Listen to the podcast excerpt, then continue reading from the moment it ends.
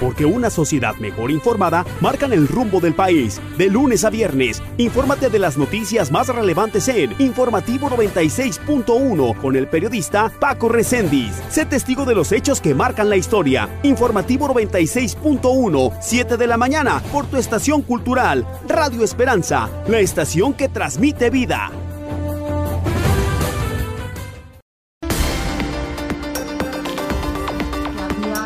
Bastantes toneladas de pasivos ambientales, básicamente eh, azufre contaminado, bueno, pues con varios varios este, plaguicidas organoclorados y organofosforados. Pero antes hagamos un poco de historia.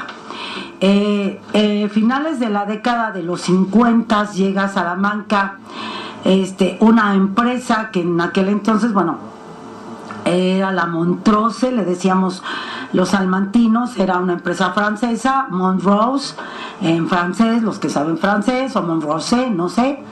Y bueno, básicamente en aquel entonces se dio a nivel mundial la llamada Revolución Verde. La Revolución Verde era, eh, todavía no se conocían los efectos de los plaguicidas en la salud humana, en el medio ambiente, los efectos negativos. Y obviamente este, esa empresa pretendía acabar con, mosquitos, ¿no? Con todas las plagas que, asolan las, eh, eh, los cultivos. Y bueno, eh, posteriormente pasó a varias denominaciones como Lerma, luego la compra el Estado o la adquiere el Estado y se llamó Fertimex.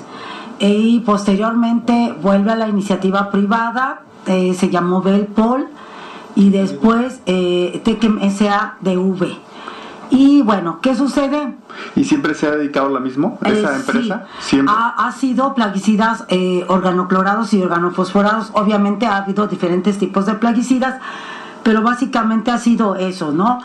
Y bueno, cuando pasa a hacer Tequem SADCV, y lo recalco porque esa es la denominación y así se tiene que nombrar, cuando pasa hay una serie de mm, pasivos ambientales que venían desde prácticamente desde las finales de los 50, ¿no?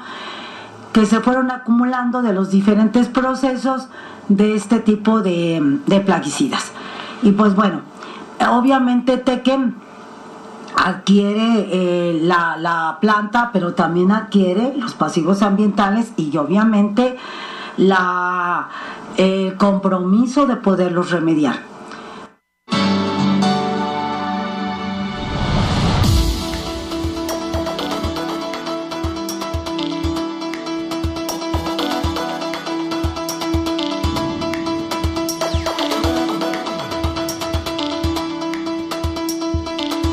22 años, 22 años y nada. Hay que decirlo, nada. ¿O cuál es el reporte que usted ha escuchado bimestralmente, trimestralmente, a dónde están yendo, dónde están confinando esas toneladas, realmente cuántas quedan, qué tipo de químicos hay ahí, cuáles son los impactos al medio ambiente? ¿Realmente se está midiendo? ¿Realmente alguien, alguna autoridad con presupuesto, con un programa serio, está dándole seguimiento? Si es así, y si usted lo sabe, pues díganoslo, porque esto ha quedado en el aire. Literalmente, estas partículas contaminantes han quedado en el aire. Y fíjese usted que esto ha sido motivo de una, una, una ingeniero bioquímica, Maribel Imperial Cervantes, que va a iniciar un estudio serio junto con la maestra Mauralicia y otros organismos para saber realmente qué es lo que sucedió y cuáles son, han sido los impactos.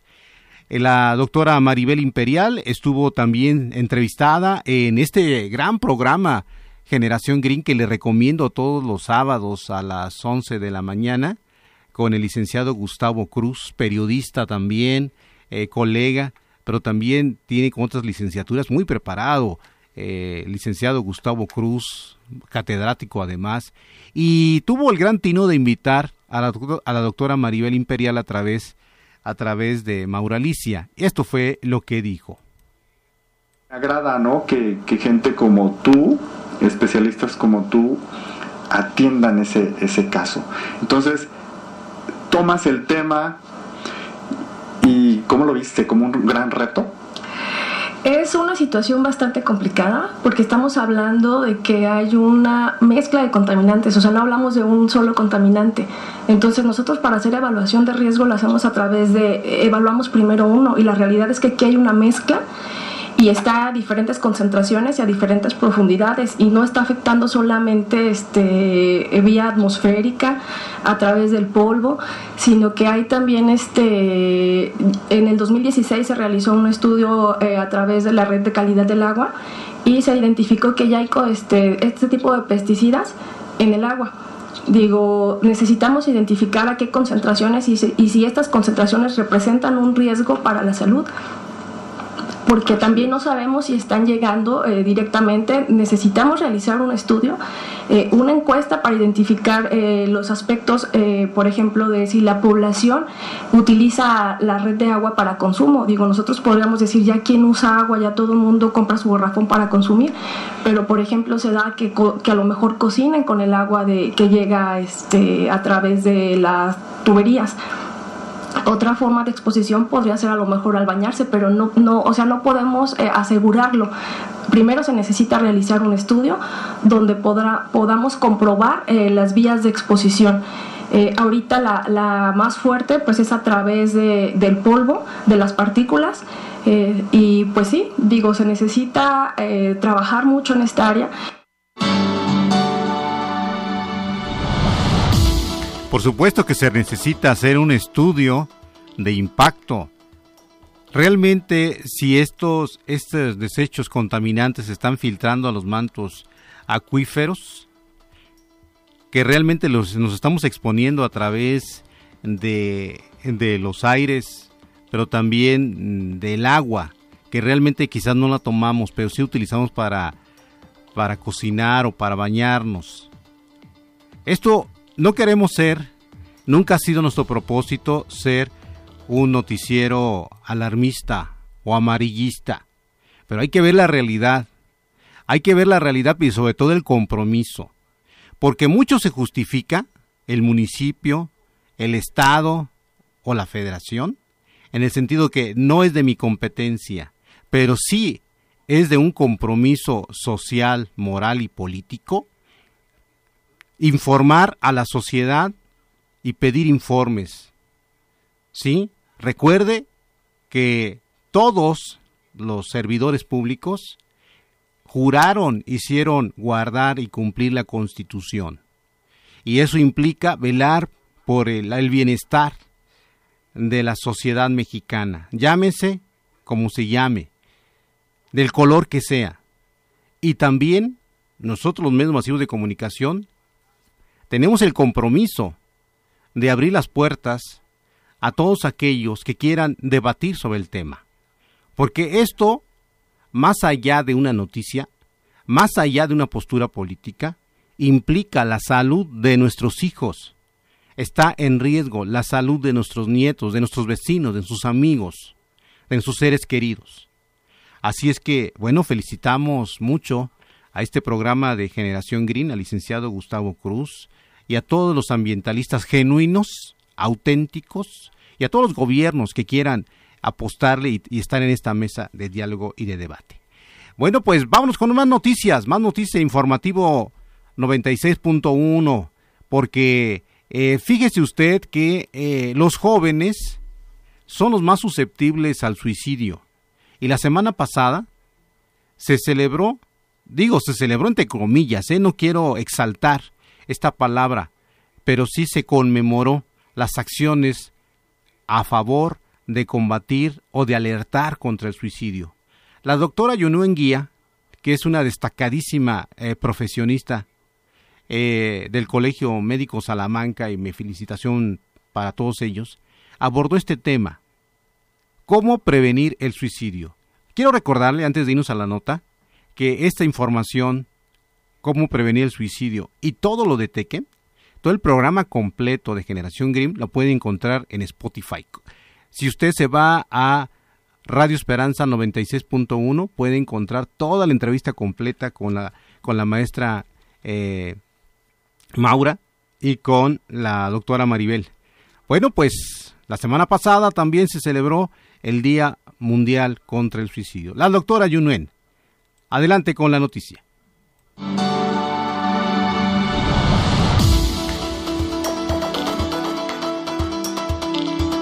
Bueno, en, en, sí, pues la palabra suicidio eh, se relaciona a ponerle fin a la vida propia.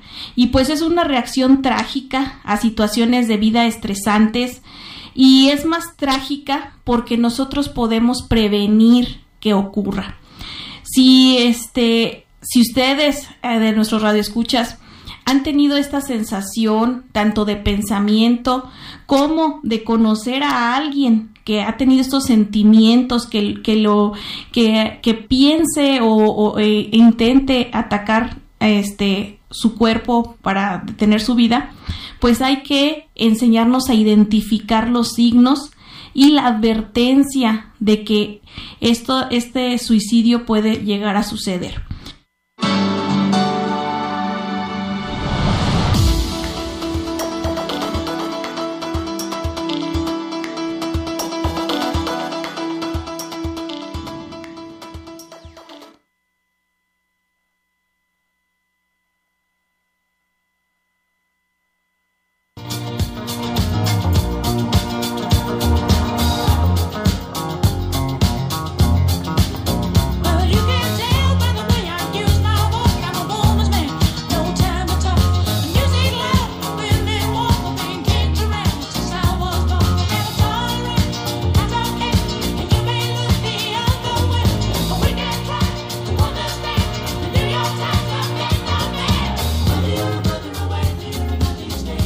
Bueno, una de las una de las bandas más famosas que fueron recibidas por la reina pues fue en los Bee y déjeme decirle que fueron condecorados como caballeros de la música. Allá la reina la reina Isabel que ya no está con nosotros, eh, pero que bueno, este galardonó este este este grupazo de de los Bee y mientras eh, entre el luto y la alegría ya en el Palacio de Buckingham bueno, pues eh, la reina nos dejó, nos dejó y fue ella sobreviviente a décadas y a etapas históricas importantísimas. La reina Isabel. Ahora eh, su hijo eh, Carlos, su hijo, su hijo Carlos, déjeme checar el nombre, nada más, déjeme checar, no me quiero equivocar con casi Carlos III, toma el nombre de Carlos III, asume el trono imperial con, con todo lujo y pompa, por supuesto, eh, más lujo eh, que pompa, eh, y, y, pues es heredero también del, del, trono y de una enorme, enorme, enorme, enorme, pero enorme con letras grandes, ¿eh? Y subrayadas en enorme fortuna allá el, el príncipe Carlos. Vamos a la nota antes de irnos al primer corte informativo aquí en el 96.1. Vámonos con la noticia sobre esto precisamente la muerte de, la reina Isabel, que usted diría, bueno, pues fue la semana pasada, pues sí, pero esto ha traído consecuencias también allá, va a haber una revolución, no, no armada, sino una revolución mental, verá usted, verá usted, eh, yo sé lo que le digo, eh, y bueno, pues vamos a la notita y regresamos a ver, vámonos. Murió la reina Isabel II a los 96 años de edad. La legendaria figura de la realeza enluta al mundo entero, pues su papel tuvo una trascendencia importante al pasar 70 años en el trono. En casi un siglo de reinado, le tocó presenciar el desarrollo de la Segunda Guerra Mundial, la Guerra Fría y varios momentos históricos. Tras una serie de recaídas en su salud que pusieron en alerta en al menos dos ocasiones al gobierno y a la corona británica, la reina partió no sin antes intentar en varias ocasiones retomar sus actividades. En octubre de 2021, Isabel II tuvo una recaída de salud que la llevó a ser hospitalizada. Este hecho provocó que suspendiera viajes internacionales, así como actos oficiales. A inicios de 2022, en febrero, fue diagnosticada con COVID, lo que la llevó a cancelar una serie de eventos en la Gran Bretaña. Una nueva recaída de salud fue el motivo para que se suspendiera su participación en la misa del jubileo y el desfile por su ascenso al trono, aunque sí apareció por algunos minutos en el balcón del palacio de Buckingham. Descansa en paz, la reina Isabel.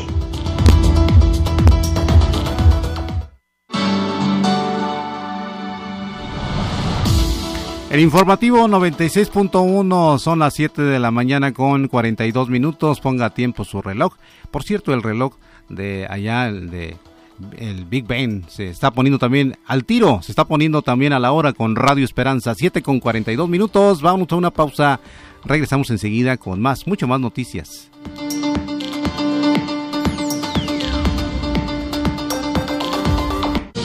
Las noticias aquí y ahora. El informativo 96.1. Síguenos en internet en www.radioesperanza961.com. Regresamos enseguida.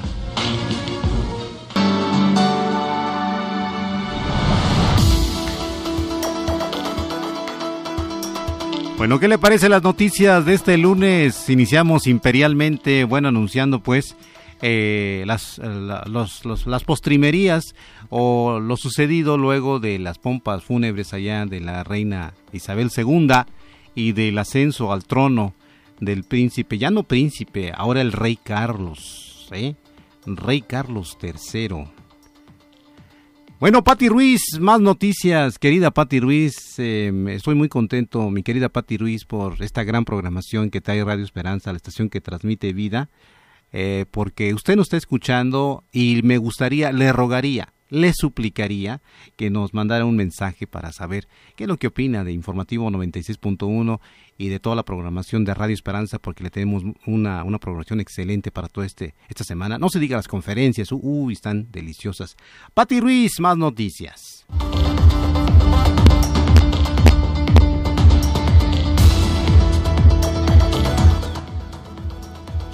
El día de hoy lunes, canales de baja presión, la vaguada monzónica, ingreso de aire frío al Golfo de México, entrada de humedad de ambos litorales e inestabilidad atmosférica superior producirán lluvias puntuales torrenciales en zonas de Guerrero, Oaxaca, Chiapas y Tabasco, así como lluvias puntuales intensas en zonas de Veracruz, Campeche y Yucatán.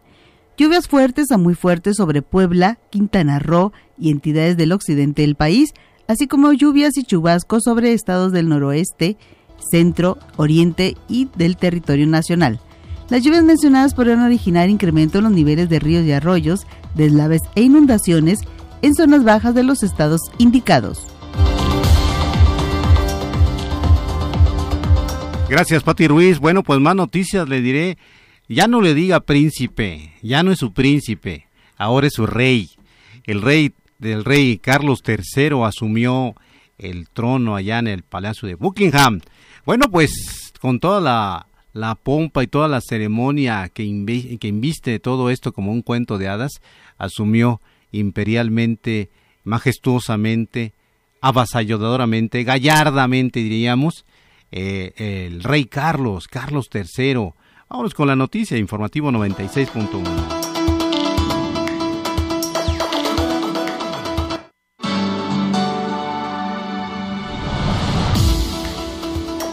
nuevo monarca británico, conocido hasta ahora con el nombre del príncipe Carlos, ha decidido llamarse Carlos III, anunció este jueves su oficina Clarence House.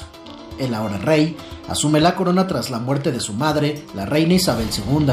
Carlos III, de 73 años, reinará a una edad en que muchos de sus compatriotas llevan tiempo jubilados el hasta ahora príncipe de Gales, ascendió el trono como el monarca británico de mayor edad por delante de Guillermo IV, que tenía 64 años cuando se convirtió en rey en 1831.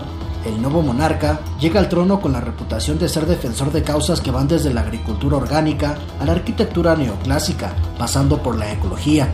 Nacido el 14 de noviembre de 1948 en el Palacio de Buckingham, en Londres, el rey Carlos es el primero de los cuatro hijos de la reina Isabel y Felipe, el príncipe consorte fallecido en 2021. En febrero de 1981 pidió en matrimonio a Diane Spencer, Lady D, que entonces tenía 19 años, pocos meses después de iniciar su relación, y con quien tuvo dos hijos, Guillermo en 1982 y Enrique en 1984. Actualmente está casado con Camila, quien ahora se convierte en reina consorte.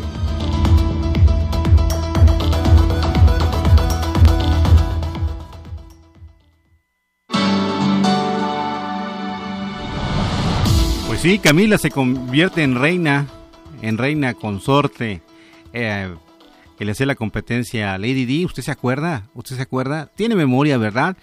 Y lamentablemente pues murió la reina que robó el corazón a todo el mundo en un trágico accidente que aún se investiga. ¿Qué cosas, qué cosas tiene la vida, Mariana? Decía un conocidísimo cantautor, Alberto Cortés. ¿Qué cosas tiene la vida, Mariana? Bueno, entremos más a más noticias en Informativo 96.1. A ver, le quiero hacer una pregunta directa y contésteme bien. Y directamente, genuinamente, de su corazón. ¿Usted se estresa? ¿Tiende a estresarse? ¿Qué es lo que hace cuando se estresa? Bueno, pues mire, ya no se estrese tanto. La doctora Yunuen Guía trae excelentes programas dentro del programa, dentro del programa Consulta a tu médico. Eh, y esta vez, pues bueno, vienen las fiestas patrias. Superamos la cuesta, la cuesta de enero, febrero, marzo y abril, porque ya no es la cuesta de enero, ¿eh? Ya es la cuesta de enero, febrero, marzo, abril, mayo. Y se vienen todos los gastos, todos los compromisos. Aparte, aparte, si el jefe le pide que se quede más tiempo extra, eso le, le provoca estrés. Y si usted sale tarde y tiene pleito con la mujer también porque llega tarde, y también la esposa se estresa porque va, va al súper, va al mercado, el kilo de jitomate, cebolla, en fin, todos los, la, canasta básica, que ya no es básica, ya es súper básica, ¿no? Y, y, se estresa. Bueno, pues la doctora Yunuen eh, habló sobre el tema del estrés. ¿Qué es el estrés y cómo combatirlo? Vámonos con más, más noticias en Informativo 96.1. ¿Qué es el estrés? ¿En qué consiste el estrés? Y bueno, el estrés en sí es un mecanismo que se pone en marcha cuando una persona tiene un exceso de situaciones que supera lo que puede manejar. Sabemos que la gente vivimos en, en un constante necesidad de cambiar, en, por eso le decimos tenemos estrés, cuando de repente este, pues nuestra rutina se hace más ajetreada, tenemos más eh, en qué estar pensando, más preocupaciones y eso lo llamamos estrés. Eh, de cierta forma, el estrés cuando es leve, pues nos mantiene activos, nos mantiene alertas, despiertos. Pero cuando el estrés es mayor a lo que podemos manejar, eh, pues eso se vuelve un problema. Por eso quiero platicar con ustedes sobre este tema. Eh, si alguno tiene alguna duda o pregunta, no duden en llamarnos. Bueno, vamos a seguir platicando sobre esto. Eh, ¿Qué pasa cuando una persona empieza a sentir esa sobrecarga que puede influir ya en el bienestar? Ya en el bienestar psicológico o en el bienestar físico y que entonces nos empieza a afectar en nuestra vida diaria.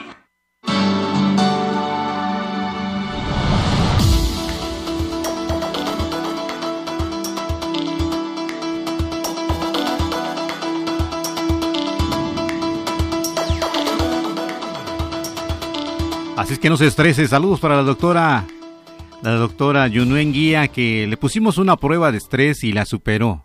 Prueba superada. Y claro que todos los días nosotros también tenemos pruebas. Y gracias a por estos mensajes tan extraordinarios, tan, tan aleccionadores de la doctora Yunuen. Más noticias, más noticias. Fíjese que la Guardia Nacional, bueno, pues luego de, de pasar a ser ya parte, a lo menos, a lo menos ya en, en, los dictámenes legislativos de ser parte a la Guardia Nacional, pues ya tiene nuevo titular.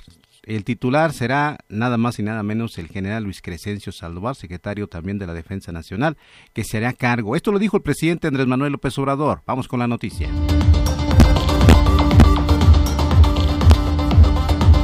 Aquí está conmigo el secretario de la Defensa, Luis Crescencio Sandoval González, el general secretario de la Defensa, y él es el encargado de la operación de la Guardia Nacional.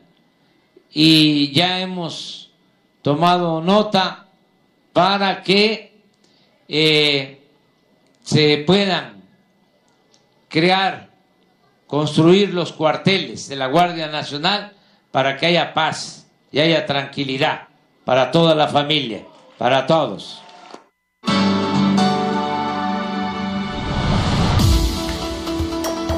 Bueno, la última y nos vamos. La última noticia y nos vamos en informativo 96.1 para darle paso al programa Levántate y Resplandece, qué excelente programa.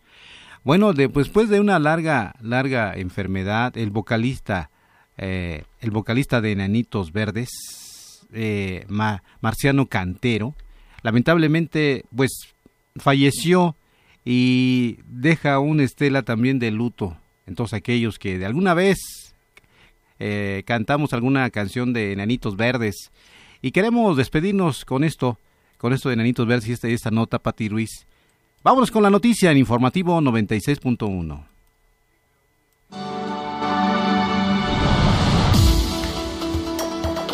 Marciano Cantero, vocalista y líder de la banda de rock en español Enanitos Verdes, perdió la vida a los 62 años de edad. Luego de haber estado hospitalizado desde el pasado 29 de agosto y en terapia intensiva desde el 7 de septiembre en un hospital de Mendoza, Argentina, a causa de una enfermedad renal, el cantante tuvo que ser intervenido quirúrgicamente para extirparle el vaso y uno de los riñones. Sin embargo, de acuerdo con medios locales, la noche de este 8 de septiembre, Cantero presentó graves complicaciones que derivaron en su fallecimiento. La noticia también fue compartida a través de redes sociales por la agrupación, donde publicaron un moño negro en honor al líder de la banda. No obstante, sus familiares no han hecho declaraciones públicas al respecto.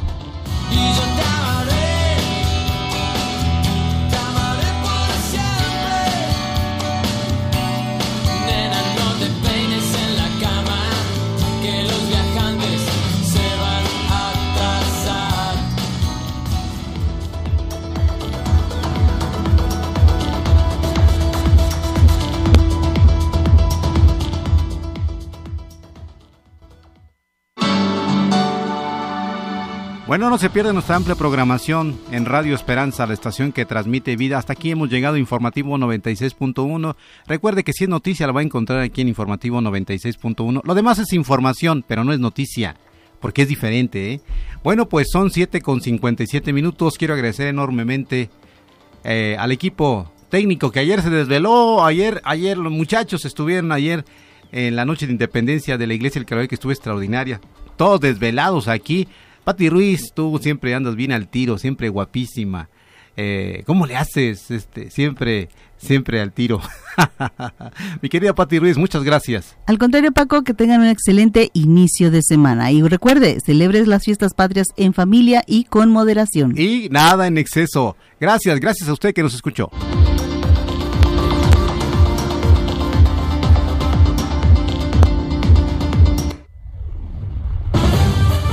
Tus opiniones y puntos de vista son incorporados a nuestra mesa de redacción. Gracias por escuchar Informativo 96.1. Mantente bien informado en nuestra próxima emisión.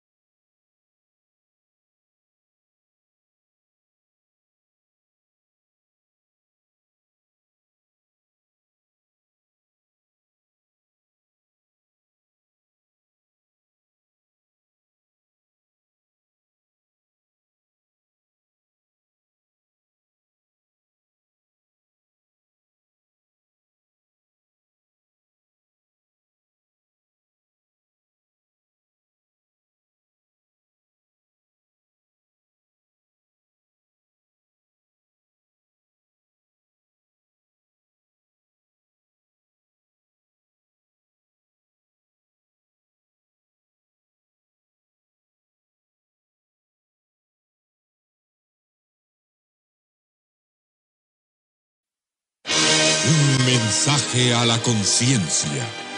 Un momento de reflexión en la vida diaria. Escúchelo en la voz del hermano Pablo. El niño Josué Denis tenía apenas 10 años de edad cuando lo inesperado ocurrió.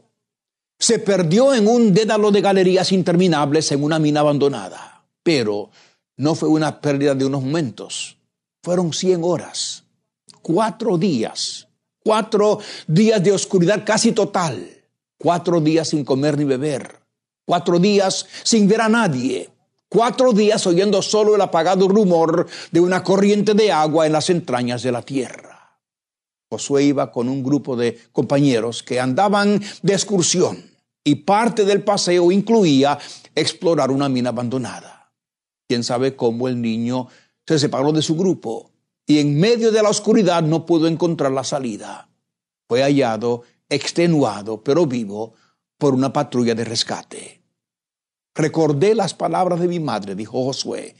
Ella decía, cuando te veas en alguna dificultad, ora. Y yo estuve orando a Dios todo el tiempo, pidiéndole que me viniera a rescatar.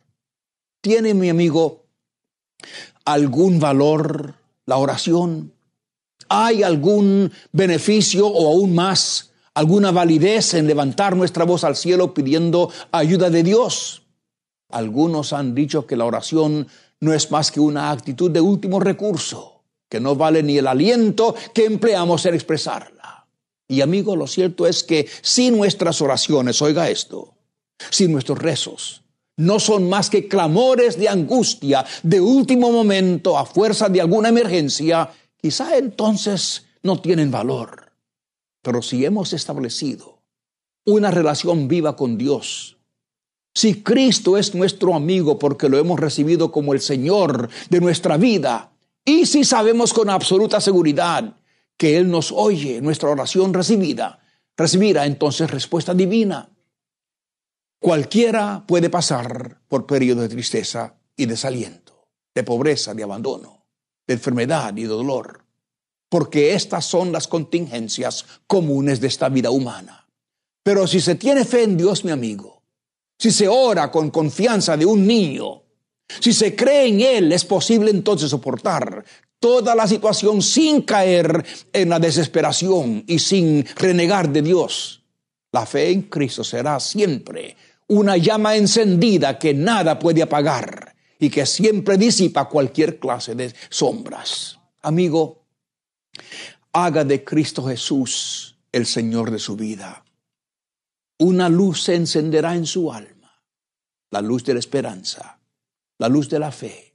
Y con esa luz usted o encontrará la paz que Dios da en medio del dolor o hallará la salida de cualquier caverna adversa en la, en la que usted se encuentre. No se aleje de Dios. Nunca pierda su fe. Mantenga viva esa comunión con Cristo. Él quiere ser su amigo. Si aún no se ha suscrito para recibir un mensaje a la conciencia por correo electrónico, le invitamos a que ingrese a conciencia.net y se suscriba hoy mismo. En ese sitio puede leer, imprimir, escuchar y ver en video todos los mensajes que se han difundido desde el año 2004. Además, si pulsa la pestaña que dice Casos, puede leer todos los casos de la semana, publicados hasta la fecha, con el consejo que le dimos a cada uno.